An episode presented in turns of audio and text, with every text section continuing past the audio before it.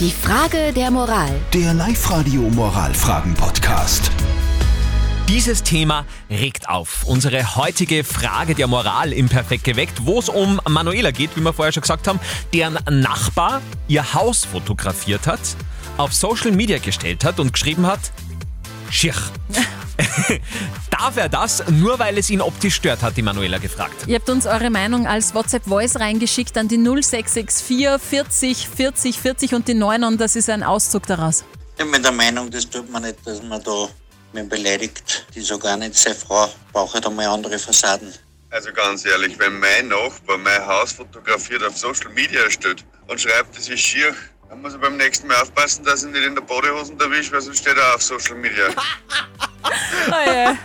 Gute Idee. Äh, Life-Coach Konstanze Hill, was sagt sie zu diesem Thema? Dürfen tut er leider alles. Äh, Ich würde mich von so negativen Menschen total distanzieren. Ich würde den blockieren auf Facebook. Ich würde überhaupt nichts mit dem zu tun haben wollen. Ich würde den einfach meiden und mich mit den Menschen abgeben, die sich mit mir und meinem Glück freuen. Manuela, ich glaube, das ist eine gut.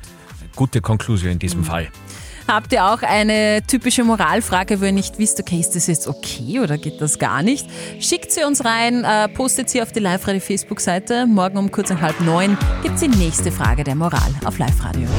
Die Frage der Moral. Der Live-Radio Moralfragen-Podcast.